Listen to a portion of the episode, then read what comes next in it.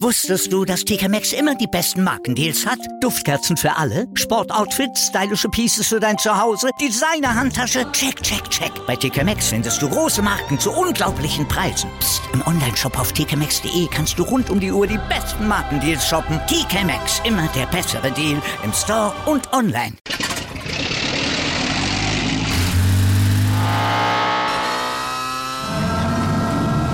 Von 0 auf 100. Aral feiert 100 Jahre mit über 100.000 Gewinnen. Zum Beispiel ein Jahr frei tanken. Jetzt ein Dankeschön, rubbellos zu jedem Einkauf. Alle Infos auf aral.de. Aral, alles super. Der Big End Sports Podcast. Wissenswertes aus der Welt des Sports. Mit Patrick Hoch und Laura Luft. Auf meinsportpodcast.de. Hallo, hier ist der Big in Sports Podcast. Heute mit äh, Jörg Adami, Co-Gründer der eSports Player Foundation. Hallo Jörg. Hallo, grüß dich. Ähm, bevor wir hier in, äh, in die Sache eintauchen, musst aber du auch noch die drei Fragen über dich ergehen lassen, die hier jeder über sich ergehen lassen darf. Ähm, zum ersten, wer da, wer ist für dich denn der größte Sportler aller Zeiten? Das ist eine schwierige Frage. Ich bin ja tatsächlich ein Sportfreak und ähm, habe dann auch noch das Glück gehabt, dass ich, ähm, ich habe mal für die Deutsche Sporthilfe gearbeitet, ganz, ganz viele großartige Sportler persönlich kennenlernen durfte. Und da so größter Sportler aller Zeiten, tue ich mich wirklich extrem schwer. Also ich finde, den gibt es nicht. Ich, es, es gibt für mich absolute Helden. Also ob es jetzt äh, ein Michael Jordan vielleicht im Basketball ist, ähm, oder damals auch ein, ein Uraltsportler, einen, einen Zatopek. Aber ich finde, dass so jede Generation ihre herausragenden Sportler hat und den größten, der über allem steht. Ähm, also wahrscheinlich wird so Muhammad Ali da eine häufige Antwort sein, aber äh, ganz ehrlich, würde ich mich fürchterlich schwer tun und habe ich nicht. Also glücklicherweise, weil ich von unglaublich vielen Sportlern total fasziniert bin. Ja, das ist gut. Bei mir ist die Liste auch was länger, aber Muhammad Ali und Michael Jordan äh, sind sehr weit vorne. Dann ist das Feld sehr dicht beieinander. Ja, so. das stimmt. Ähm, die zweite Frage ist für dich, was ist das größte Sportereignis, an dem du je teilnehmen durftest? Also sowohl Bundesjugendspiele als auch im Fernsehen mal irgendwas geguckt oder äh, selbst live dabei, ist eigentlich egal. Ähm, ja, das muss man unterscheiden. Also selbst live dabei waren für mich ähm, ja, Universiade, Junioren, Europameisterschaften der Leichtathletik. Da stand mhm. ich sozusagen unten.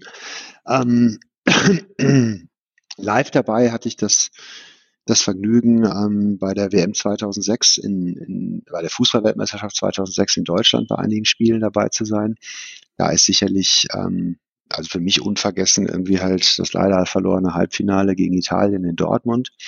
Ähm, und ich war bei drei Olympischen Spielen ähm, und da würde ich nach wie vor, war leider nicht in Sydney, ähm, aber da ist auf meiner persönlichen Hitliste London immer noch ganz, ganz weit oben. Ja, London sagen viele. Also ich habe die zwar auch wahrgenommen, also geguckt und im Fernsehen, wie man das bei Olympischen Spielen halt macht, und fand die auch so ganz gut, aber nicht so überragend, wie viele Leute das sagen, die vor Ort waren. Es muss halt doch was Besonderes gewesen sein. Ja, das was, hm, also jetzt sind wir mitten in einer inhaltlichen Diskussion. Also ich, ich glaube halt, das was, also auch gerade wenn du, meine letzten Spiele waren Rio und die würde ich ganz, ganz weit unten ansiedeln. Ähm, ja. Wenn du die beiden miteinander vergleichst, dann, dann war es in London so ein bisschen so, wie man sich Spiele vorstellt. Ähm, Vancouver vielleicht auch noch vergleichbar, dass du das Gefühl hattest, dass die Menschen, die in der Stadt ähm, sich auf die Spiele gefreut haben, sie angenommen haben und ähm, ja ein, ein großes Fest feiern wollten. Ähm, mhm. Und Olympische Spiele sind ja nun mal viel, viel mehr als der Wettkampf in der Halle oder auf dem Feld, sondern es ist halt mhm. eben ähm, das, was dahinter steht, die Idee, ähm, dass sich unterschiedlichste Nationen, Menschen, Charaktere an, an einem Ort der Welt treffen und gemeinsam in Anführungsstrichen ja Wettkämpfe bestreiten, aber eben auch sich austauschen, eine gute Zeit miteinander haben, sich kennenlernen, kommunizieren und das, das war in London halt an jeder Ecke. Also egal, wo du und wie du durch die Stadt dich bewegt hast, dass das Thema war omnipräsent und es war eine, eine Leichtigkeit in der Stadt.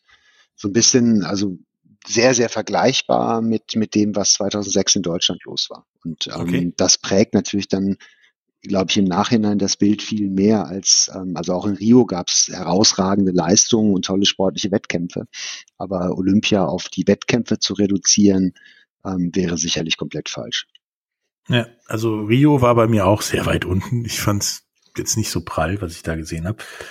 Ähm, und so weit unten ist London jetzt auch nicht. Also ich fand Vancouver tatsächlich vom Eindruck her besser. Aber jedem sein Ding, sage ich mal. Und die letzte Frage ist, was ist deine Lieblingssportart neben der Sportart, für die du stehst? Also jetzt dann neben E-Sports zum Beispiel. Ähm, das wechselt immer. Also tatsächlich ganz spannend. Also aktuell würde ich, kann ich es klar beantworten mit Kiteboarden. Ähm, okay. Da habe ich gerade höllisch, höllisch viel Spaß dran. Ja, da ist das bei dir ähnlich wie, wie bei mir. Ich habe zwar so ein paar ewige Favoriten, aber äh, da kommen immer mal welche dazwischen, wenn, je nachdem, was ich gerade für mich entdeckt habe, sozusagen. Jetzt kommen wir aber mal zur Sache. Du bist halt Co-Gründer der eSports Player Foundation. Mhm. Ähm, eSports ist den meisten Leuten ja durchaus ein Begriff. Aber was ist die eSports Player Foundation? Mhm. Du hast gerade gesagt, E-Sports ist den, den meisten ein Begriff. Ähm, ich, ich möchte ungern, ungern widersprechen.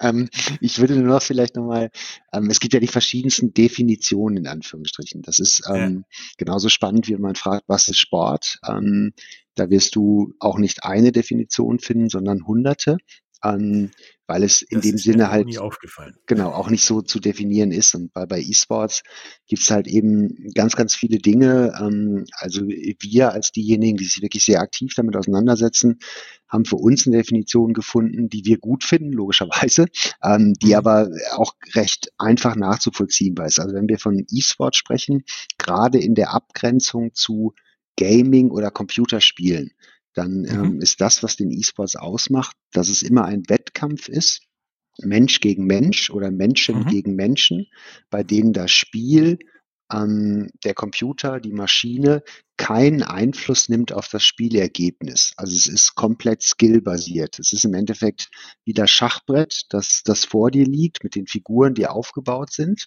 Ähm, aber ob du das Spiel gewinnst oder nicht, hängt jetzt nicht davon ab, ähm, ob du Glück hast, ob du zufällig etwas findest ähm, oder an, an, an anderen Faktoren oder ob du dir ähm, mit etwas kaufen konntest, was dich besser macht. Das sind alles Aspekte, die es im normalen Gaming durchaus gibt. Ähm, ja. Das hat im E-Sports in Anführungsstrichen alles nicht zu suchen. Da geht es wirklich um den, den Wettkampf Mensch gegen Mensch, skillbasiert. Ähm, das so als, als Definition E-Sports. Mhm. Vielleicht nochmal vorneweg. Ja, so hatte ich das auch äh, selber gesehen und eingeordnet, aber es ist gut, dass du das nochmal definiert hast. Und der zweite Teil war, den habe ich jetzt ehrlicherweise. Äh, was ist dann die eSports Player Foundation? Wenn wir jetzt eSports als Mann gegen Mann, Frau mhm. gegen Frau definiert haben, skillbasiert, was macht dann die eSports Player Foundation? Also das Schöne ist ja, dass ähm, wir sozusagen sehr viel über Sport sprechen und ähm, wir deswegen ja auch davon ausgehen können, dass wir ähm, ein hohes Sportverständnis haben. Und ich kann es jetzt in dem ja. Fall halt hier wirklich ganz kurz machen.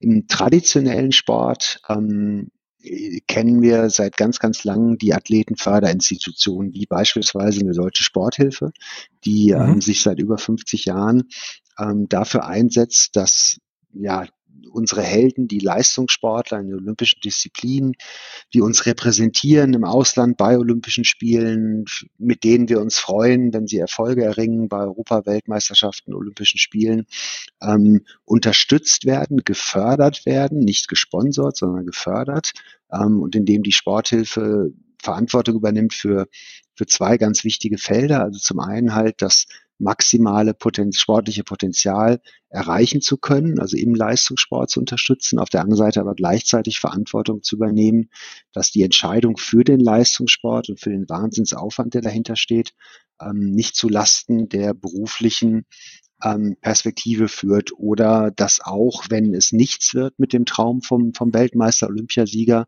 ähm, jeder trotzdem seinem Potenzial entsprechend einen, einen guten Platz im, im Berufsleben findet. Und mhm. ähm, die eSports Player Foundation macht im Prinzip genau das Gleiche im E-Sports. Also ist eine Not-for-Profit-Institution, die Spielplattformen, Veranstalter unabhängig ähm, die besten Talente und die besten E-Sportsler, die wir haben in Deutschland, unterstützt. Ähm, in, mit ganz, ganz vielen Förderungsarten. Also wir, ähm, was ganz logisch ist, wir schauen halt, dass wir ähm, Coaches haben, die die Spieler in ihren Spielen besser machen. Wir haben aber auch ähm, Ernährungsberater, wir haben Personal Coaches, die im Fitnessbereich arbeiten. Wir haben ähm, ganz viele Sportpsychologen, die mit uns, an, mit den Spielern arbeiten. Ähm, Dinge wie Steuerberatung, duale Karriereberatung. Wir schauen halt, wie kann ich Schule, Studium, ähm, Ausbildung mit einer E-Sports-Karriere miteinander verknüpfen. Ähm, also alles viele Dinge, die es halt eben im traditionellen Sport schon ganz, ganz lange gibt, bringen wir jetzt in den E-Sports. Ähm, es ist, es gibt in Asien so einen Spruch, same, same, but different. Ähm, grundsätzlich ist die Situation sehr vergleichbar. Ich bin halt jung, talentiert, habe Leidenschaft und den Traum davon, der Beste der Welt zu werden.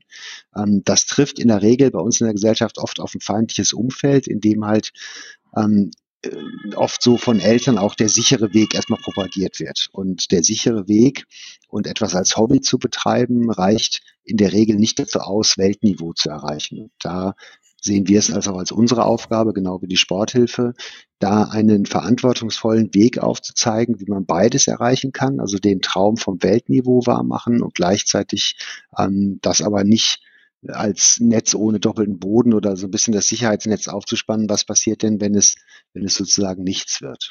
Ähm, das ist für große, wahrscheinlich auch schwieriger zu verstehen als absolut. ich werde Fußballprofi. Oder absolut. Der, der, groß, der große Unterschied zum traditionellen Sport, also oder vielleicht zur deutschen Sporthilfe und der eSports Player Foundation ist, dass ähm, im traditionellen Sport es den, den Sportverband gibt, also den Deutschen hm. Fußballbund, den Leichtathletikverband, den Tennisbund, der sozusagen ja fachlich verantwortlich ist und auch den, den Athleten ganz viel bietet ähm, in ihrer sportlichen Entwicklung. Also da gibt es eine Trainingsstätte, da gibt es einen Coach. Ähm, wenn ich als Talent mal auf, ein, auf das Landes-Bundesniveau gekommen bin, ähm, erhalte ich Zugang zu Olympiastützpunkten, zu Sportpsychologie, Trainingsberatung. Ähm, also ich habe ein, ein gewachsenes, traditionelles Umfeld, das mich in meiner sportlichen Entwicklung begleitet und fördert. Ähm, das gibt's im E-Sports alles nicht und deswegen ist unser Job ein bisschen vielschichtiger, weil wir sozusagen neben dem der Förderung im Leben und der beruflichen Entwicklung und vielleicht auch der Finanzierung des Lebens ähm, uns auch gleichzeitig noch ähm, sozusagen um die sportliche Entwicklung kümmern müssen. Also wir haben eigene Coaches, die mit den Spielern arbeiten. Wir haben eigene Ernährungsberater. Also all das, was klassischerweise der Verband übernimmt. Von daher wäre so die Zusammenfassung, was ist die eSports Player Foundation? Ähm, eine Kombination aus deutscher Sporthilfe und Sportfachverband, nur eben für den eSports. Ja, mit einem bisschen Sportagententum dazwischen, der einen dann fit hält und äh, trainieren lässt und so weiter. Ja, das ist näher nicht nur ein bisschen. Das ist, das ist ein ganz essentieller Bestandteil, der, der uns persönlich auch sehr wichtig ist. Also was man verstehen muss, ist, dass es sich beim E-Sports, und wenn wir hier wirklich über E-Sports und Weltniveau reden, mhm. ähm, ist es Höchstleistung und Exzellenz. Das ist nicht ein bisschen Spielen oder Zocken oder Daddeln. Ähm, das ist wirklich eine, eine exzellente Leistung, die dort abgerufen wird. Ähm, und es ist wie in Anführungsstrichen in, in jedem Leistungssport oder in jeder Höchstleistung Exzellenz, dass an der Spitze die Luft sehr dünn wird und ähm, es dann wirklich darum geht, wer best vorbereitet, best trainiert in die Wettkämpfe geht. Und ähm, wenn wir vielleicht mal ein Beispiel aus dem traditionellen Sport nehmen, da war es sicherlich vor 30 Jahren auch noch so, dass im Golf, also ein bisschen überspitzt, äh, sehr überspitzt ausgedrückt, kettenrauchende Alkoholiker über den Platz getorkelt sind und Weltniveau dargest dargestellt haben. Und wenn wir uns heute das mal anschauen, ähm, völlig unvorstellbar und undenkbar. Da ist ein ganz anderes ja. Niveau ähm, inzwischen. Ähm, Formel 1, gutes Beispiel, ähm, alles topfitte Athleten, obwohl sie in Anführungsstrichen ja nur im Auto sitzen müssen. Ähm, sogar im Schach haben wir inzwischen Weltmeister, die ähm, aktiv Triathlon betreiben, um sich fit zu halten. Und ähm, im E-Sports, äh, der E-Sports durchläuft in vielen Facetten eine ähnliche Entwicklung wie der traditionelle Sport, nur in Lichtgeschwindigkeit. Da geht alles sehr, sehr, sehr viel schneller. Und das Niveau steigt brutal. Und es ist völlig klar, dass ich heute schon und in zwei, drei Jahren nur noch und ausschließlich als wirklich topfitter Athlet, der physisch fit ist, der sich gesund ernährt, der mental stark ist, eine Chance habe, auf Weltniveau zu bestehen. Okay, also basiert die quasi auf diesen drei Säulen. Ähm, Sporthilfe sozusagen, Agententum und ähm, ja, Spielervereinigung sozusagen.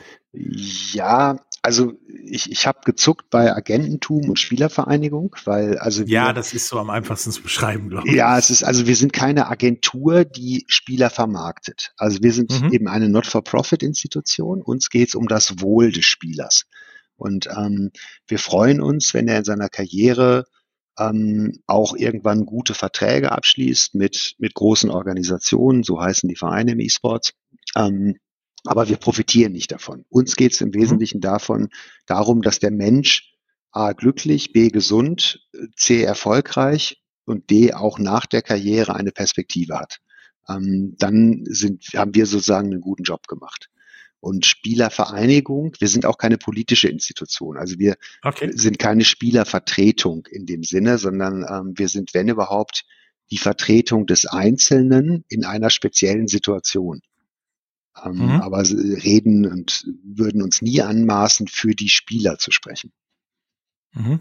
Ja, dann sehen wir, dass äh, eure Foundation, die eSports Player Foundation, doch etwas komplizierter ist, als äh, man das in drei Säulen sozusagen ausdrücken kann, weil ihr nehmt euch quasi aus verschiedensten Säulen immer so ein bisschen und, und baut das ein und auch meiner Meinung nach die guten Dinge.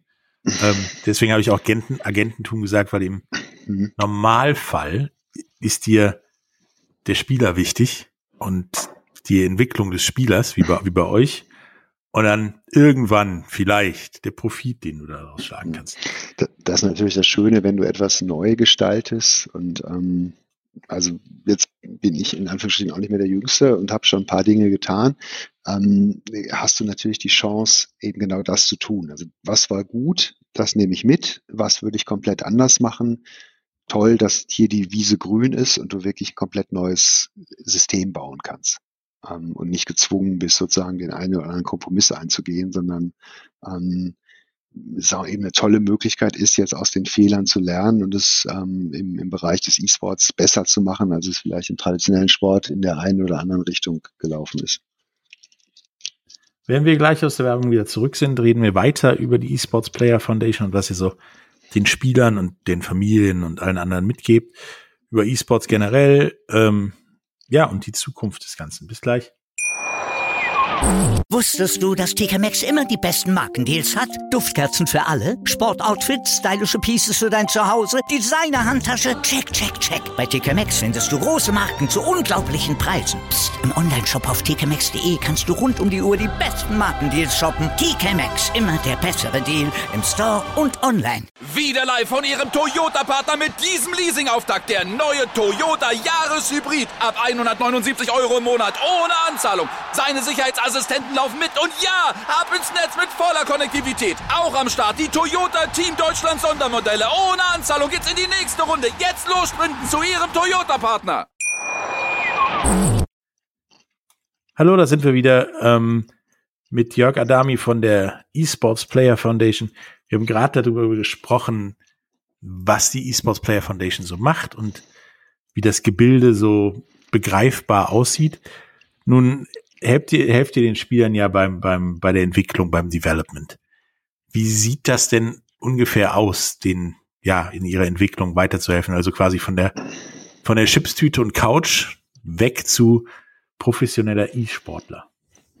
Das ist also ein ganz individuelles Geschäft und von daher ähm, auch so pauschal nicht zu beantworten, was wir aber auch gut finden. Also auch da wieder ja. ein großer, großer Unterschied zum vielleicht traditionellen Sportförderung. Da ähm, ist es in der Regel so, dass du nach einem Leistungsniveau einsortiert wirst und dann in Programm A, B, C mit Leistung mhm. DEF reinfällst. Und ähm, das haben wir, oder wir haben von Start an und bei der Konzeption eigentlich schon gesagt, dass wir das nicht für das optimale System halten, sondern ähm, dass es uns darum geht, wirklich den Einzelnen individuell optimal zu unterstützen. Und das ist bei dem 15-jährigen Schüler, ähm, der eben ein Talent ist, aber jetzt noch vielleicht gerade seine, seine mittlere Reife macht und sein Abitur noch machen möchte, etwas ganz anderes als bei dem 25-jährigen Weltklasse-Spieler, der auf Profiniveau schon ein halbes Jahr in der Welt unterwegs ist. Also im ersten Fall des 15-jährigen Schülers wäre es ganz pragmatisch, dass wir schauen, ob wir über Kooperationen ähm, eine eine Eliteschule Sport, ein Internat finden, wo er sozusagen sein erhöhtes Trainingspensum mit dem Schulabschluss kombinieren kann. Ähm, er hat dadurch, dass er eben noch 15 ist und Schüler, ähm, keine professionelle Organisation. Das heißt, er bekommt von uns einen, einen Fitnesscoach vermittelt, er bekommt von uns einen Ernährungsberater vermittelt, er kriegt von uns einen Sportpsychologen, ähm, er kriegt einen Ingame-Coach, ähm, er kriegt ähm, Dinge wie, ganz interessant, Steuercoaching, was sind Steuern? Ähm, wenn ich auf Twitch streame und da auf einmal mir jemand Geld überweist, das gehört nicht alles mir. Ähm, aber auch Themen ähm, wie, das ist uns ganz, ganz wichtig, wir nennen das Wertetrainings, ähm, ihm bewusst zu machen, dass er im Laufe seiner Karriere zu einem Vorbild wird. Ob er das will oder nicht, ähm, orientieren sich an ihm, weil er so erfolgreich und so gut spielt, ganz, ganz viele Kinder und Jugendliche, die ihm auf den sozialen Netzwerken folgen, sich für das interessieren, was er tut. Und with great power comes great responsibility. Ähm, da allein sich das bewusst zu machen und damit auch verantwortungsvoll umzugehen, ähm, ist für uns bei den jungen Spielern einer der ganz, ganz großen Schwerpunkte, auf die wir Wert legen, ähm, ihm da zu helfen, ihn zu unterstützen, auch zu einem echten Vorbild im Sinne unserer freiheitlich-demokratischen Gesellschaft auch zu werden. Mhm. Ähm, das ist das, was ihr auf eurer Website, glaube ich, mit verantwortungsvoller Umgang mit Gaming beschreibt. Ähm, ah, ja. Ja, wie, wie, wie kommt denn das so an? Weil es natürlich, ich krieg das ja auch mit. Es ist natürlich schwierig, den Leuten mitzukriegen, YouTuber oder auch Leute bei Twitch und, und auch Gamern klarzumachen. Ihr existiert da zwar in so einer Medienblase sozusagen, aber die reale Welt möchte auch noch was von euch, wie Steuern und so weiter. Und für viele ist das halt schon schwierig zu begreifen. Wie ist das denn bei euch? Also grundsätzlich kommt es extrem gut an. Was jetzt auf mhm. der einen Seite gar nicht verwunderlich ist, weil wenn ich nichts habe, freue ich mich über alles, was kommt. Ähm, und der E-Sport und gerade die Talente haben wirklich gar nichts. Also sie sitzen halt ohne jede, ohne jeden Verein, ohne jede Infrastruktur, ohne jeden Respekt und Anerkennung in der Regel wirklich allein zu Hause. Ähm, spielen mhm. zwar mit der ganzen Welt, verbunden über die, ähm, über die Rechner, aber sind erstmal alleine zu Hause und ähm, freuen sich da wirklich und sind extrem dankbar für die Anerkennung, den Respekt und die Unterstützung, die sie kriegen. Und der zweite Teil war tatsächlich auch für uns spannend. Wie kommt das denn an, wenn wir dann mit solchen Themen kommen? Also, dass es mhm. gut ankommt, wenn ich ihm einen Coach gebe, der ihn in seinem Spiel besser macht, das war jetzt nicht besonders überraschend. Ähm, was uns aber wirklich sehr positiv auch ähm, ja, nicht überrascht hat, aber was wir sehr, sehr positiv und super finden, ist, dass auch Themen wie, schau mal, hier gibt es eben ein, ein Wertetraining. Hier kann, können wir daran arbeiten, ähm, dass du deine Vorbildrolle in Zukunft wirklich mal ausfüllen kannst, dass es ein extrem hohes Interesse an, an diesen Angeboten gibt und dass die Spieler die auch wirklich gut finden und sagen, es ist toll, dass ihr mir hier helft. Ähm, wenn wir jetzt mal über ein paar nicht so angenehme Seiten des, des E-Sport sprechen, aber es, das gehört halt auch dazu, haben wir einfach ja immer noch, und das ist jetzt nicht nur der E-Sport, sondern grundsätzlich im Netz ja eine, eine ganz, ganz breite Bewegung an, an toxischem Verhalten, an, an Rassismus, an Diskriminierung, Menschen, die halt in der Anonymität des Rechners oft Dinge kommunizieren, publizieren, die sie wahrscheinlich sich draußen gar nicht trauen würden zu sagen. Ähm, und da ist, da ist der E-Sports genau wie, wie jede Form der, der interaktiven oder digitalen Kommunikation natürlich auch prädestiniert. Und ähm, dieses, diese gemeinsame Aufgabe, die wir uns auch als eSports Player Foundation gestellt haben, wir möchten daran mitarbeiten, dass das besser wird, das finden die Spieler super weil von denen hat auch keiner Bock auf toxisches Verhalten, darauf beschimpft zu werden, weil sie mal schlecht gespielt haben ähm, und fragen sich eben auch, was kann ich denn tun? Ähm, alleine kann man da wenig tun, aber in der, also mit den, mit Unterstützung und gemeinsam glauben wir da halt in Zukunft einiges verbessern zu können. Ähm, dieses toxische Verhalten ist gut, dass du das ansprichst. Das ist ja wahrscheinlich einer der größten Faktoren, der Eltern ja wirklich Angst macht, im Gegensatz zu dem, was um den Fußballplatz rum, herum passiert. Ähm, wie geht ihr damit um und, und wie gehen die Eltern damit um? Also es ist, es ist ein, also es ist ein, ein Riesenthema, vor der wir mhm. als komplette Gesellschaft Angst haben sollten und ja. mit dem wir uns auseinandersetzen müssen. Ähm, das, das hat jetzt weniger was mit dem E-Sport zu tun. Also das sehen wir wirklich einfach, ähm, also jetzt angefangen über, über manipulierte Präsidentschaftswahlen, Fake News, das ganze Thema, bis halt hin eben zu Rassismus, Diskriminierung, all diesen, diesen Themen, ähm, rechten Netzwerken, die halt auch die digitale Technik nutzen, ähm, um Botschaften zu kommunizieren, ähm, krude Verschwörungstheorien. Wie gehen wir mit diesem Phänomen um? Ähm, mhm. Das ist ein, ist ein Thema, das die Welt beschäftigt ähm, und die eine Antwort wird es nicht geben. Ähm, die kann es auch nicht geben, sondern es muss ein ganz, ganz, es hat ganz viel mit Bildung zu tun, es hat ganz viel auch damit zu tun, dass wir sicherlich endlich mal lernen müssen, auch in, in Schulen den Lehrplan darauf abzustimmen und ähm, dass halt eben es schon Wahnsinn ist, wenn wir heute halt noch Unterrichtsstoff wie vor 30 Jahren behandeln und ähm, all diese Themen vielleicht mal in einem Projekt ansprechen, aber sie nicht sozusagen halt schon von der Grundschule an mit aufgenommen werden. Ähm, was ein sicherlich Ansatz ist, ist, ja, wäre mich so ein bisschen, aber ehrlicherweise machen wir das, übernehmen da wahrscheinlich einen Teil der, der Schule oder digitalen Bildung, indem wir zum einen erstmal darauf aufmerksam machen, ähm, und dann versuchen, gemeinsam mit Experten eben Strategien, Wege, Lösungen anzubieten.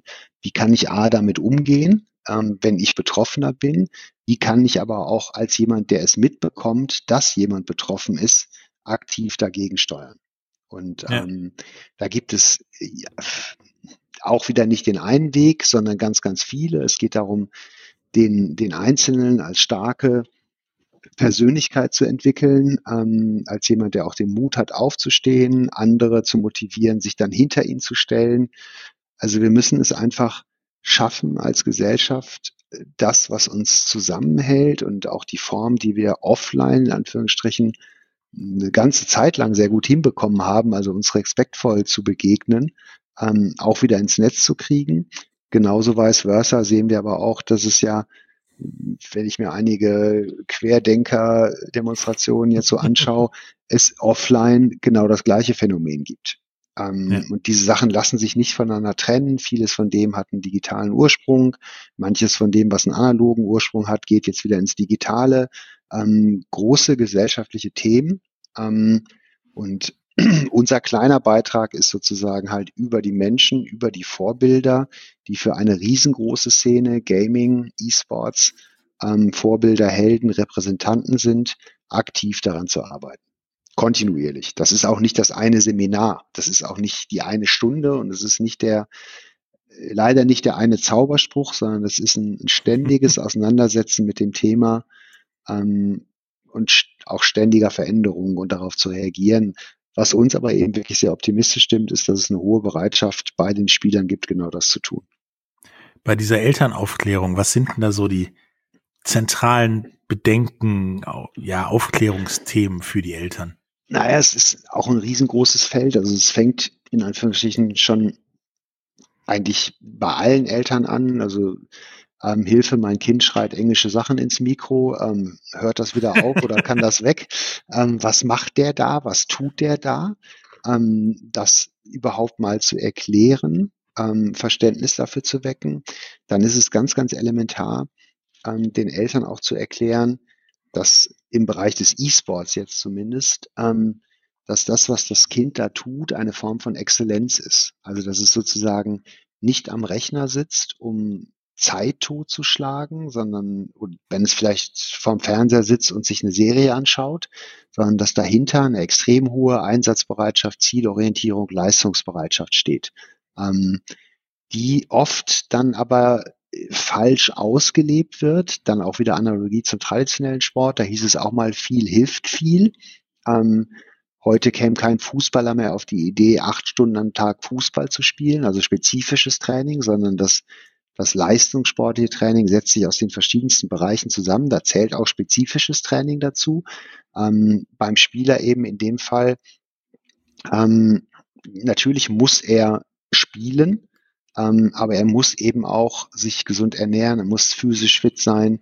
Ähm, und wir helfen damit ganz, ganz vielen völlig überforderten Familien, die sozusagen nicht wissen, ähm, wie sie jetzt ihren 15-, 16-Jährigen überhaupt noch vom Rechner wegbekommen, ähm, der nächtelang ähm, spielt, morgens unausgeschlafen in der Schule ist, dann wird der Router rausgezogen. Das ist bei einem 15-Jährigen eine fürchterlich schlechte Idee. Ähm, dann okay. habe ich zu Hause halt ähm, was in der eigentlich nur daran liegt, dass sich die, diese beiden Welten nicht miteinander verstehen. Die Eltern sind überfordert mit dem, was der da tut, auch nicht verstehen, was er da tut. Ähm, der Spieler fühlt sich nicht verstanden, weil er in, in seiner Sicht ja jetzt nicht rumgammelt oder Zeit totschlägt, sondern etwas sehr Produktives tut, indem er sich verbessert. Ähm, und da auf der einen Linie erstmal Verständnis für die Situation des anderen zu schaffen, ist ein ganz, ganz wichtiger Teil der Elternaufklärung. Und dann, wenn es um unsere Talente geht, sicherlich der wichtigste Teil, den Eltern sehr nachhaltig, glaubwürdig und seriös einen Weg aufzuzeigen, ähm, wie ihre Liebe zu ihrem Kind, wie ihre Sorge um ihr Kind völlig berechtigt ist und wie wir es mit unseren Maßnahmen und aus der Erfahrung, und da ist es dann eben 50 Jahre Sportförderung, schaffen, sozusagen beides möglich zu machen. Also eben eine ordentliche Ausbildung, die auch dem Potenzial des, des Spielers entspricht und dem Traum, der Beste der Welt zu werden. Ja, also dass diese, diese Bedenken der Eltern, dass die Kinder da sinnlos die Zeit totschlagen, ähm, beobachte ich auch. Ich bin ja auch Vater, du bist ja auch Vater. Ähm, das Faszinierende ist, dass wir ja auch äh, schon Videospiele gespielt haben, zwar wesentlich einfachere, ähm, aber ja selbst wissen, wie Videospiele funktionieren.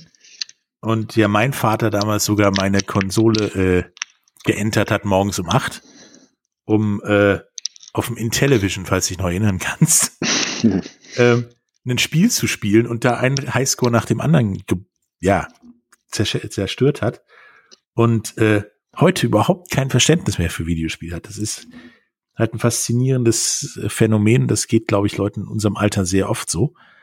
Ähm, wenn wir zurückkommen, reden wir nochmal über, über Schulen, die hast du vorhin äh, erwähnt. Ähm, ja, E-Sports im Allgemeinen, die Zukunft und der Unterschied zum normalen Sport und was Sportvereine damit zu tun haben. Bis gleich. Wieder live von Ihrem Toyota-Partner mit diesem Leasing-Auftakt. Der neue Toyota Jahreshybrid. Ab 179 Euro im Monat. Ohne Anzahlung. Seine Sicherheitsassistenten laufen mit. Und ja, ab ins Netz mit voller Konnektivität. Auch am Start die Toyota Team Deutschland Sondermodelle. Ohne Anzahlung geht's in die nächste Runde. Jetzt los sprinten zu Ihrem Toyota-Partner. Hallo, da sind wir wieder mit äh, Jörg Adami, ähm, Co-Gründer der eSports Player Foundation.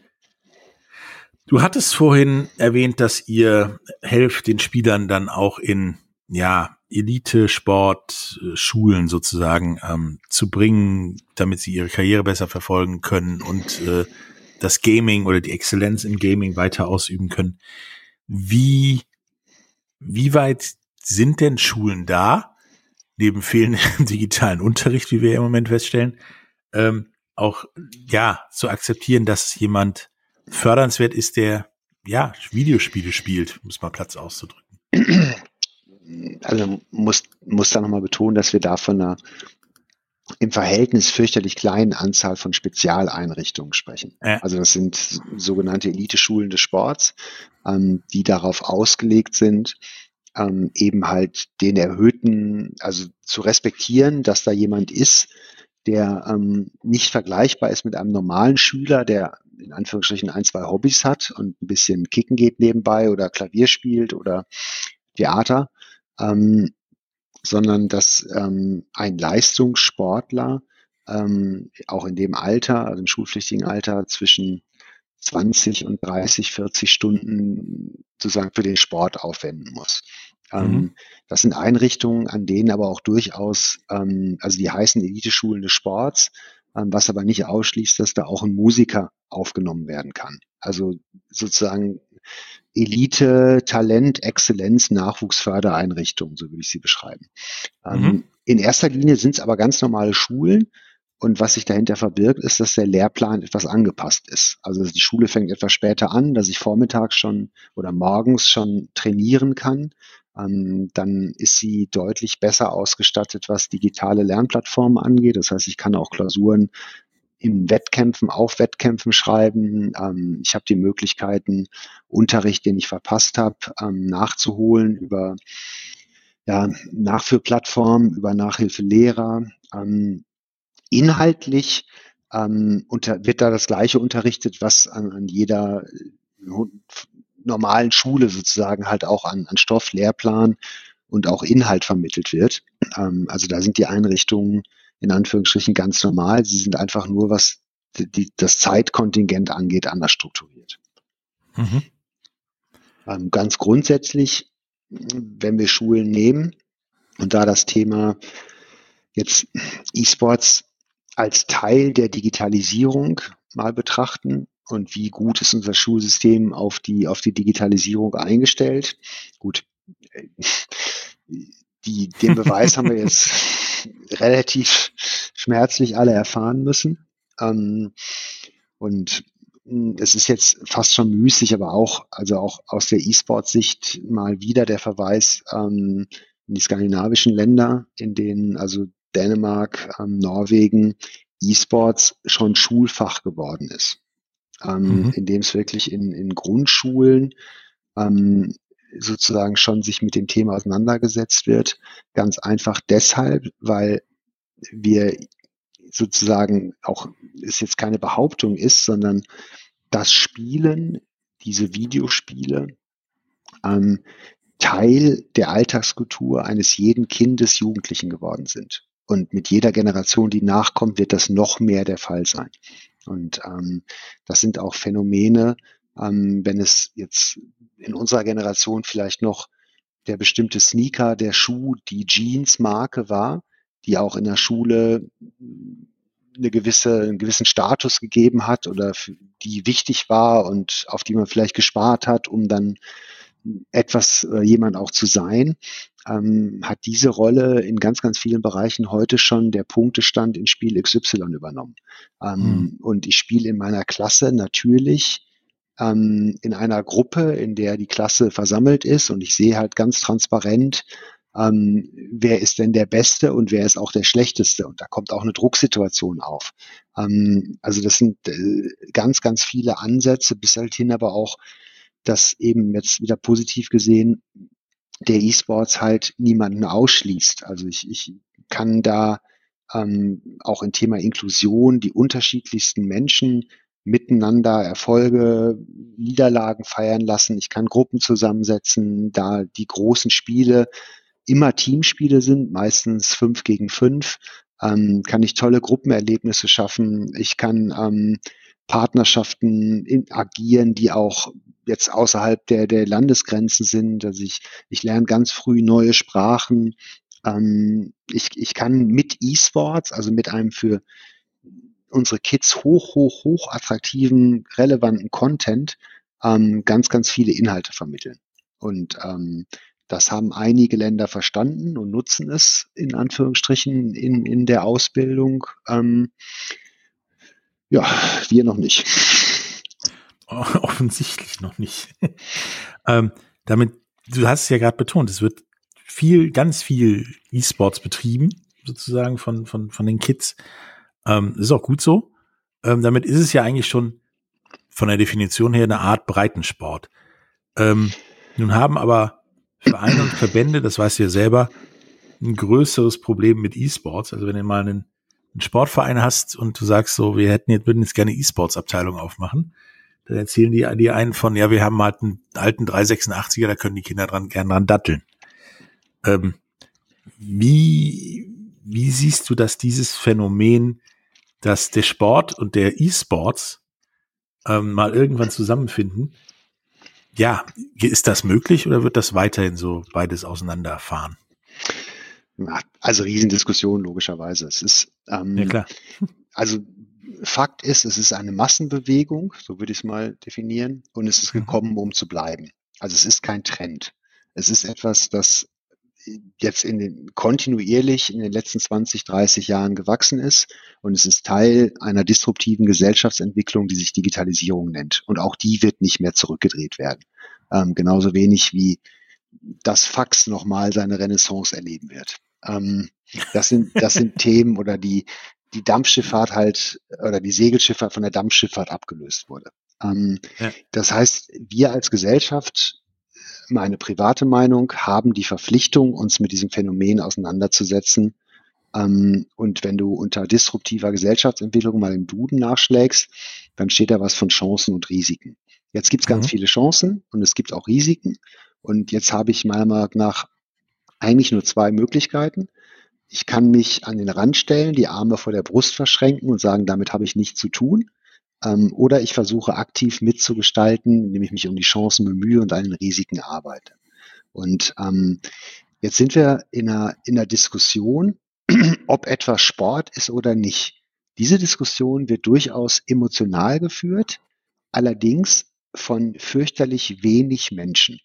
Diese Menschen haben relativ viel zu entscheiden, das ist keine Frage.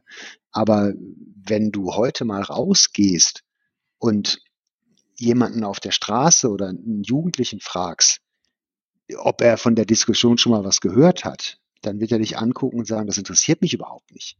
Was ja. wer auch immer als wie definiert, es ist da, ich find's geil, ich mach's. Ähm, und ob jetzt der eine sagt, das ist Sport und der andere sagt, das ist kein Sport, ist völlig irrelevant. Ähm, was relevant ist, und damit hat der, kommt der Sport definitiv ins Spiel, ist dass es eine, eine Infrastruktur in Deutschland gibt, die sich Verein nennt, die extrem gut geeignet wäre, ähm, unter dem Aspekt Chancen nutzen, an den Risiken arbeiten, dieses Phänomen aufzunehmen, indem sie die Kids, Kinder, Jugendlichen sozusagen aus der sozialen Isolation des Einzelnen zu Hause herausholt und sagt, hier habt ihr einen Raum, in dem ihr euch treffen könnt und das, was ihr liebt, gemeinsam machen könnt. Klammer auf, unter pädagogischer Anleitung, Klammer zu. Dann mhm. sogar in Kombination mit einem Sportangebot, wo man halt sagt, wir machen eine ganz einfache Regel. Ihr wisst irgendwie, dass, oder ihr versteht alle, und das verstehen sie auch alle, dass körperliche Fitness auch wichtig ist, dass sie dazugehört. Wir spielen eine Zeit lang und dann gehen wir gemeinsam turnen, fechten, ringen, rudern, was auch immer. Kommt mhm. extrem gut an. Ähm, also eine Riesenchance auch sozusagen daran zu arbeiten. Sich jetzt sozusagen auf oberster Ebene hinzustellen und das alles nicht zu tun, weil man sich in, in Begriffsdefinitionen ergeht, ist eine interessante Einstellung. Ähm, und wie wird sie geführt werden? Und dann sind wir wieder in der Realität des Sports. Ähm, da werden die Entscheidungen ja auch nicht in Deutschland getroffen. Also das ist richtig. In, in erster Linie wird sozusagen, und da sind wir, also wir können uns jetzt die Landkarte anschauen. Wir stellen fest, dass beispielsweise eben in USA, in Kanada, in Australien, in Norwegen, in, also ich glaube, es sind 62 Länder, die inzwischen offiziell E-Sports als Sport anerkannt haben. Ähm, in Skandinavien ist es ganz normal ins Leistungssportkonzept mit eingeflossen. Da sind die Kinder nicht dadurch, dass eine E-Sports Player Foundation sich darum kümmert, sondern da steht es jedem E-Sportler frei, auf eine der Internatseinrichtungen zu gehen ähm, da sind einige schon sehr, sehr viel weiter. Ähm, das IOC selber beschäftigt sich überaus intensiv mit dem Thema E-Sports. Ähm, mhm. Nachvollziehbarerweise, es folgt natürlich auch dem Auftrag des IOCs, ähm, in, der, in den Angeboten, in den Sportarten relevant zu sein und auch die, den Zeitgeist sozusagen abzubilden. Ähm, das hat dazu geführt, dass vor ganz vielen Jahren mal das Snowboardfahren olympisch wurde dass wir jetzt ähm, Skateboard haben, Skateboard, Freeclimbing, ähm, Surfen als olympische Disziplinen haben. Und in diese Reihe, in diese Entwicklung ähm, würde sicherlich der E-Sports gut passen. Ähm, und das sind Themen, mit denen das IOC sich auch in den verschiedensten Arbeitsgruppen sehr, sehr intensiv auseinandergesetzt. Ähm, auf der einen Seite prallen natürlich dann aber auch Welten aufeinander, weil ähm, der E-Sport eben ein eigenes Ökosystem ist, das jetzt nicht so einfach sich eingliedern lässt und das ist auch gut so in die traditionellen Strukturen. Ähm, und ob es irgendwann mal zusammenläuft oder nicht, ähm, in Anführungsstrichen, glaube ich, wird niemand prognostizieren können. Ähm, Wir hoffen es aber zumindest. Ja, also ich bin mir nicht sicher, ob ich es hoffe, ähm, weil ich glaube halt, dass mir auch nicht alles gut gefällt, was im traditionellen Sport so läuft. Ähm, also wenn wir uns da anschauen, Themen, die auch oft kritisiert worden sind, so die und zu Recht kritisiert werden, ähm, die Loslösung der Funktionärsebene vom, vom Athleten, ähm, die Diskussion, die auch Athleten Deutschland gerade sehr, sehr intensiv ja führt, ähm, dass der Sportler selber eigentlich nur noch ähm, eine Marionette geworden ist im Sportsystem. Ähm, das sind Dinge, ähm, die ich jetzt persönlich nicht besonders erstrebenswert finde für den E-Sport. Und wir haben im E-Sports tatsächlich aktuell eine Kultur, in dem es wirklich um die Spieler geht. Ähm, allein schon dadurch bedingt, dass die großen Stakeholder kommerzielle Unternehmen sind und wenn deren Kunden, die Spieler in Anführungsstrichen, nicht zufrieden sind, dann verlassen sie das Unternehmen oder spielen mhm. ein anderes Spiel. Das heißt, ich bin da schon per Definition gezwungen, ähm, den wichtigsten, also den Mensch, den Spieler in den Mittelpunkt zu stellen. Und ähm, in mancher Sportweltorganisation äh, fragt man sich das manchmal, ob das immer noch so ist. Und ob man da unbedingt dazugehören will, ist, ist auch noch eine wirklich absolut offene Frage oder ob man nicht stark genug ist. Vielleicht ähnlich wie bei uns, die Dinge, die gut sind, durchaus zu adaptieren, aber eben das, was nicht so gut ist, nicht nochmal als Fehler zu machen, sondern etwas Eigenes aufzubauen.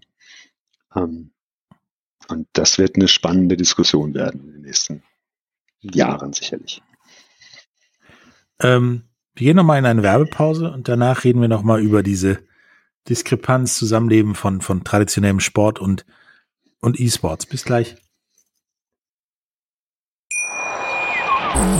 Wieder live von Ihrem Toyota-Partner mit diesem Leasing-Auftakt. Der neue Toyota Jahreshybrid. Ab 179 Euro im Monat. Ohne Anzahlung. Seine Sicherheitsassistenten laufen mit. Und ja, ab ins Netz mit voller Konnektivität. Auch am Start die Toyota Team Deutschland Sondermodelle. Ohne Anzahlung geht's in die nächste Runde. Jetzt los sprinten zu Ihrem Toyota-Partner.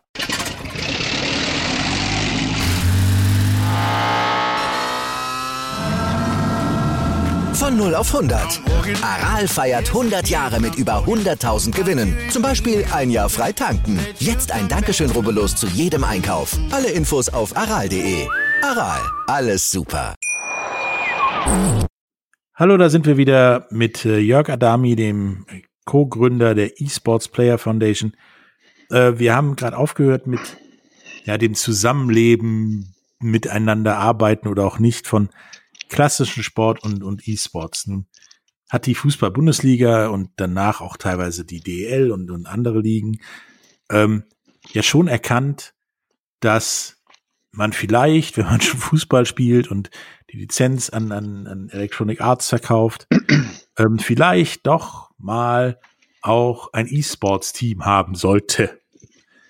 Ähm, nun, aus meiner Erfahrung und Recherche her kommen diese Schalke 04 E-Sports Teams bei den Hardcore E-Sports FIFA-Zockern halt nicht so gut an. Ähm, inwiefern besteht da Wettbewerbdiskrepanz oder ist das vielleicht sogar die Zukunft? Also das kompetitive Spiel in den verschiedensten Titeln ähm, wächst kontinuierlich. Und mhm. ähm, also du hast jetzt sozusagen FIFA als einen Titel genommen. es gibt noch Pro Evolution Soccer. Aber sagen wir, im kompetitiven Bereich ist sicherlich FIFA der absolute Marktführer. Und, ja, das ähm, geht ja auch noch in Football mit Madden und Eishockey. Genau, es gibt da alles mögliche, also die Sportart Simulationsspiele. Ähm, und die, die Ligen und die Zahl der Spieler wächst und damit natürlich auch das Interesse, das in Ligen zu organisieren. Ähm, jetzt ist es tatsächlich die Komplexität des E-Sports, dass sag mal, der, der größte Unterschied sicherlich ist, ist, dass das Spiel einem, also ein, jemandem gehört. Also man spricht im E-Sports von der IP, der Intellectual Property, mhm. und das Spiel FIFA gehört Electronic Arts. Und ähm, Electronic Arts entscheidet, was mit dem Spiel gemacht wird. Das heißt, ich kann nicht einfach hingehen und sozusagen das geistige Eigentum eines, eines anderen nutzen und damit was auch immer veranstalten. Ähm, der Fußball im Gegensatz draußen gehört niemand. Also keiner darf und kann und wird mich jemals daran hindern, ähm, im Fußball etwas, also Fußball zu spielen. Ähm, jetzt hat Electronic Arts ist einer der Publisher, der keine eigenen Ligen organisiert. Also wenn wir mhm. Riot Games beispielsweise nehmen mit einem des wahrscheinlich weltweit größten Titel League of Legends, da veranstaltet der Publisher ein, ein weltweites ähm, kompetitives Ligensystem, was am Ende zu einer Weltmeisterschaft führt. Ähm, sehr vergleichbar ähm, zu dem, was es im Fußball auch gibt. Also ganz eindeutige nationale Wettbewerbe, kontinentale Wettbewerbe bis hinter halt eben zu einer, zu einer echten Weltmeisterschaft, ähm, den Worlds in Shanghai ähm, in diesem Jahr. Ähm, wo alleine, by the way, viereinhalb Millionen Deutsche zugeschaut haben beim Finale von einem koreanischen Team. Ähm, also um da auch mal die, den Stellenwert und die Größenordnung ähm, nochmal angesprochen zu haben. Das sind nicht wenig Leute, sage ich mal. Das sind schon nicht wenig Leute, zu einer nachtschlafenden Zeit natürlich, weil ja. es eben in Shanghai stattgefunden hat.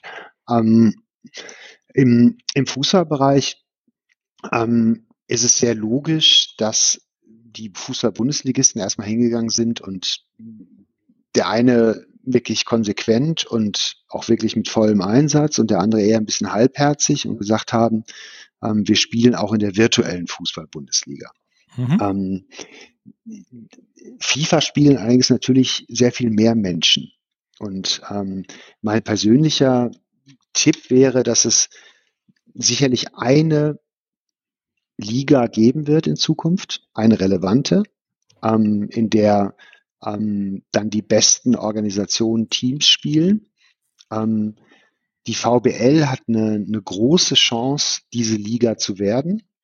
Ähm, aber in dieser Liga werden dann vielleicht neben dem VfL Wolfsburg und Schalke und dem ersten FC Köln slash SK Gaming sicherlich auch Organisationen spielen oder Teams spielen, die nicht von einem Bundesligisten sind mhm. ähm, weil sich da am Ende die Qualität halt durchsetzt. Und ähm, wenn wir beispielsweise das äh, eins der größten Teams weltweit, das in, in Deutschland seinen, seinen Sitz hat, ähm, G2 Esports, ähm, beispielsweise ein Esports, ein, ein ähm, FIFA-Team aufmacht, ähm, dann ist dem Anspruch der Organisation entsprechend wird das ein Weltklasse-Team sein.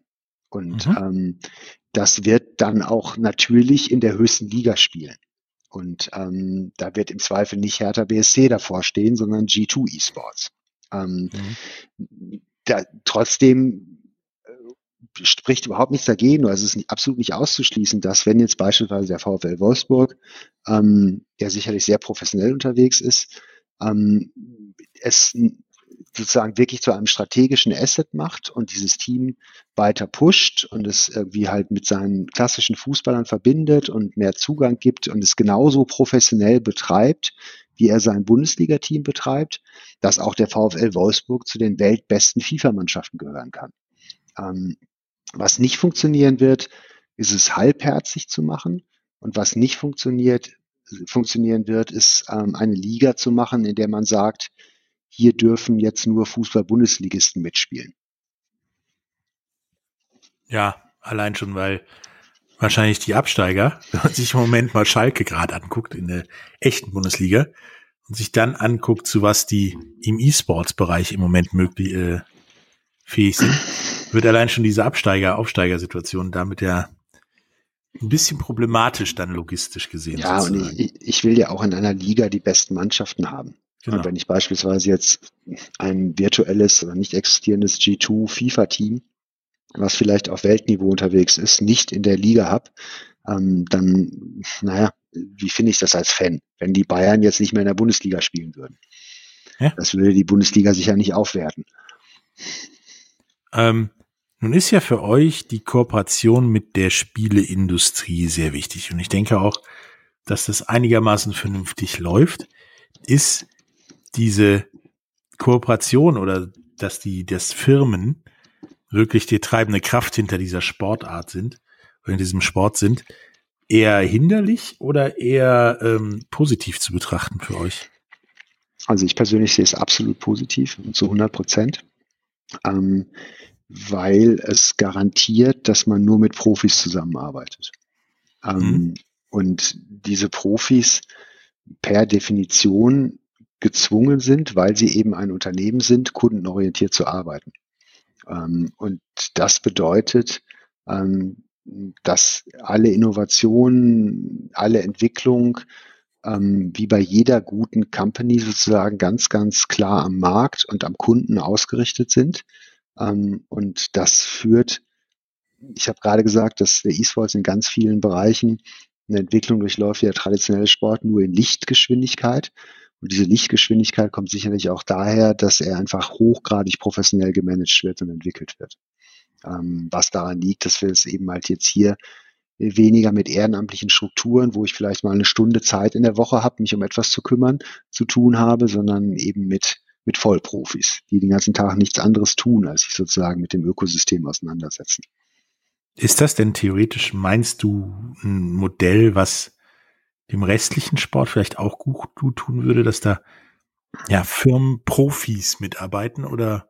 Absolut. Also man, man sieht es aber auch schon in der Entwicklung. Also ja. auch der DOSB hat sich, ich weiß es gar nicht, vor drei, vier Jahren ja dazu entschlossen, ein, ein Haupt amtlichen, verantwortlichen, professionellen Vorstand einzustellen oder eine Vorstandsebene einzuziehen. Ähm, also wir bei der Sporthilfe waren da sicherlich die ersten vor zehn Jahren, die gesagt haben, ähm, hauptamtlicher professioneller Vorstand. Ähm, also das Thema ist zu, also Thema Sport ist zu groß und zu wichtig und zu schnell, ähm, und hat so, trägt auch so viel Verantwortung. Ähm, man kann das nicht nebenbei machen. Hm. Ja, das ist auch eine Erfahrung, die wir machen und die du natürlich bei der Sporthilfe mit Sicherheit auch gemacht hast. Ähm, ein, ein letzter Themenschwerpunkt jetzt. Wie komme ich vom bloßen Daddeln auf der Couch, im Keller, im Kinderzimmer, wo auch immer, zum E-Sports und vielleicht damit auch zur sag ich mal, Elite des, des Online-Gamings oder des Gamings per se? Ähm, wie komme ich in die Förderung? Zum Beispiel, wie komme ich, ich Patrick, in die Förderung bei dir? Äh, Patrick, es wird eng. Also, ähm, nein, also zwei Faktoren, nach denen wir auswählen, ähm, oder drei Faktoren. Ähm, das einmal, oder zwei Faktoren. Das eine ist das sportliche Leistungspotenzial. Ähm, das unterteilt in, in zwei Dimensionen. Also entweder bist du bereits auf Weltniveau, das ist relativ einfach festzustellen, ähm, oder etwas komplexer festzustellen, du bist ein Talent ähm, mit dem Potenzial, Weltniveau zu erreichen. Das wäre Punkt eins Eingangsvoraussetzung. Punkt zwei ist, dass du bereit bist, und jetzt sind wir wieder bei dem Wertethema, ähm, dich unseren Werten, Respekt, Fairplay, ähm, Performance zu verschreiben und entsprechend auch werteorientiert zu handeln, dich zu benehmen und öffentlich aufzutreten. Das sind unsere beiden Faktoren, nach denen wir auswählen. Ähm, jetzt ist es ganz einfach bei einem Weltklasse-Spieler, der nachgewiesenerweise sich auch schon bevor es uns gab, immer sehr positiv mit seiner Vorbildrolle umgegangen ist. Das ist ein, ein No-Brainer, dass er sozusagen von uns unterstützt wird. Bei den Talenten gehen wir nicht davon aus, dass wir einen 15-jährigen Gandhi haben, ähm, aber wir wollen, dass der Spieler die Bereitschaft hat, daran zu arbeiten und sich positiv zu entwickeln. Ähm, und die Potenzialabschätzung, ähm, da wird es dann hochgradig kompliziert, wie in jeder Sportart.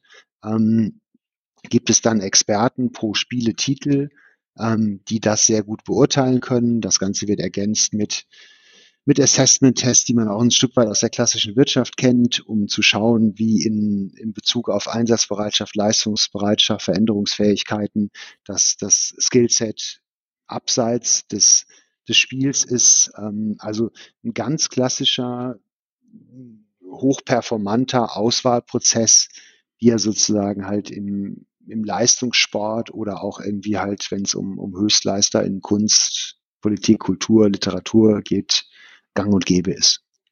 Ähm, mhm. Und wir sind leider noch nicht so weit. Also unsere Vision eben zweigeteilt, Enable Talents to Live Their Dreams, zweite Teil End Serve Role Models. Ähm, dahinter steht, dass wir so schnell wie möglich an den Punkt kommen wollen, dass wir jedem Talent in Deutschland, das das Potenzial hat, Weltniveau zu erreichen und das aktiv bereit ist, an seiner Vorbildrolle zu arbeiten, auch unterstützen wollen und fördern wollen. Ähm, das hängt natürlich mit Ressourcen ab, die wir zur Verfügung stellen können. Also wie, können wir uns das leisten, ja oder nein? Und ähm, können wir uns das Stand heute leisten? Klares Nein. Uns gibt aber auch erst ein Jahr. Und für das Jahr sind wir durchaus stolz, was wir schon erreicht haben. Aber eben auch, wir haben auch die Verpflichtung, weiter Partner zu finden, ähm, die uns auf dieser Mission, bei diesem Traum unterstützen, ähm, um eben noch mehr ähm, Talente in Deutschland halt wirklich fördern zu können. Ähm, du meinst jetzt gerade eben natürlich im Spaß, hoffe ich. Ähm, es wird eng bei mir. Und entwickelt sich bei mir dadurch die, die Frage, gibt es ein Alterslimit oder kann ich auch noch mit äh, Mitte 50 E-Sportler werden? Also die, nein, es, es gibt kein Alterslimit. Du kannst auch mit Mitte 50 noch E-Sportler werden. Die Wahrscheinlichkeit, dass du gut, also Weltniveau erreichst, ähm, ist nicht besonders hoch. Ähm, das muss man einfach, also da würde ich wirklich mal jedem empfehlen, sich auch einfach nur mal anzuschauen ähm, oder ein, ein Spiel auf einer der Plattformen anzuschauen und dann mal zu schauen, was die Spieler, also auch wenn man von dem Spiel nichts versteht, vielleicht einfach mal nur auf die Finger schauen, was die auf der Tastatur veranstalten. Ähm, und dann realistisch überlegen, wie lange es wohl dauert, dieses Niveau zu erreichen bis halt hin zu ähm, physischen Faktoren, dass Reaktionsgeschwindigkeit im Alter ja durchaus abnimmt, ähm, dass wir da über, über spielentscheidende Situationen im, im Hundertstel Sekundenbereich sprechen. Also ich habe eine Hundertstel Sekunde etwas zu spät gemacht, ähm, entscheidet über, über Sieg und Niederlage. Ähm, also auf, über das Niveau reden wir gerade. E-Sport zu betreiben kannst du noch mit 99 und ähm, also im, im Wettkampf mit deinen Freunden sich messen und da auch gut sein, gar keine Frage. Ähm, aber wirklich Weltniveau auf die großen Bühnen, in die großen Arenen auf dieser Welt, das ist aber eine ähnliche Frage, wenn du halt sagst, ähm, kann ich mit 50 noch anfangen, Fußball zu spielen und kann ich dann noch in die Nationalmannschaft kommen? Also ich habe auch beim DFB noch nie gelesen, dass er nicht theoretisch einen 60-Jährigen einladen würde, wenn er denn das Niveau hätte. Das ist richtig. Die Wahrscheinlichkeit ist halt doch relativ gering. Wenn du das schaffst, äh, solltest du dir vielleicht ein rotes Cape und eine Unterhose anziehen. Ja. Bist du nämlich da sehr ziemlich nah dran. Ähm, ja. War super und hat mir echt Einblick auch in E-Sports gegeben. Ich denke auch den Zuhörern. Ähm, wir müssen, wir bleiben auf jeden Fall weiter am Ball und ich denke, wir werden dich auch noch ein, ein oder anderes Mal hier begrüßen dürfen. Ähm, was würdest du denn unseren Zuhörern noch kurz zum Schluss mit auf den Weg geben? Ah, ich, ich, ich glaube halt so ein bisschen, ich, ich bin tatsächlich, also fast so ein bisschen, ich, ich glaube daran, dass wir als Gesellschaft also A, eine Verpflichtung haben, uns um den Bereich zu kümmern, da aber auch eine Riesenchance drin liegt, etwas Großartiges zu bewegen. Und ich kann nur aufrufen, lasst es uns machen und lasst uns in Anführungsstrichen nicht in politische Diskussionen zerstricken, sondern in dem Fall einfach handeln, lass uns erkennen, welche großartigen Chancen im E-Sports liegen, ähm, wie wir das positiv für uns alle nutzen können ähm, und lass uns aber auch nicht die Augen davor verschließen, dass das alles nicht von alleine funktioniert, sondern wir dafür etwas tun müssen. Und ähm, freue mich halt sozusagen über jeden einzelnen Menschen und über jede Marke und über jeden Partner, der sozusagen uns auf dieser dieser Mission unterstützen mag. Ja, kann ich auch nur zu aufrufen. Äh, unterstützt E-Sports ist mit Sicherheit eines der Sportfaktoren, Entertainment-Dinge der Zukunft. Dazu entwickelt es sich viel zu rasant und auch äh, im, im, Medienbereich und so weiter. Ähm, danke für dir für das aufgeschlossene Gespräch. Ähm, ja, bleib gesund und bis zum nächsten Mal. Tschüss. Vielen Dank.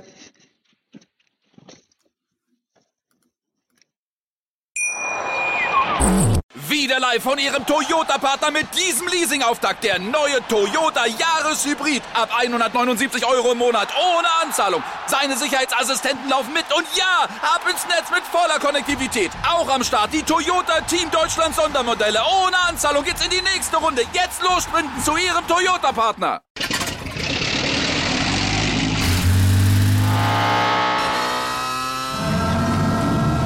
Von 0 auf 100. Aral feiert 100 Jahre mit über 100.000 Gewinnen. Zum Beispiel ein Jahr frei tanken. Jetzt ein Dankeschön, rubbellos zu jedem Einkauf. Alle Infos auf aral.de. Aral, alles super. Der Big End Sports Podcast. Wissenswertes aus der Welt des Sports. Mit Patrick Hoch und Laura Luft. Auf meinsportpodcast.de.